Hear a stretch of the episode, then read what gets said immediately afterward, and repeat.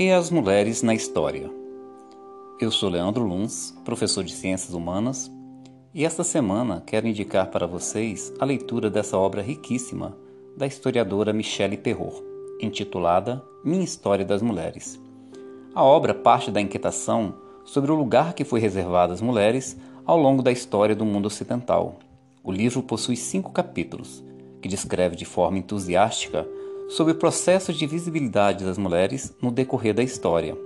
A autora aborda sobre feiticeiras, professoras, donas de casa, artistas, mães, estudantes, dentre outras mulheres, e com escrita poderosa e envolvente, nos convida a conhecer e refletir sobre a história das mulheres e como as mesmas foram retratadas ao longo dos séculos pela historiografia ocidental.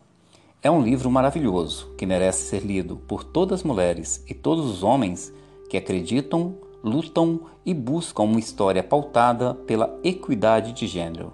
Um grande abraço para cada um de vocês e uma excelente leitura.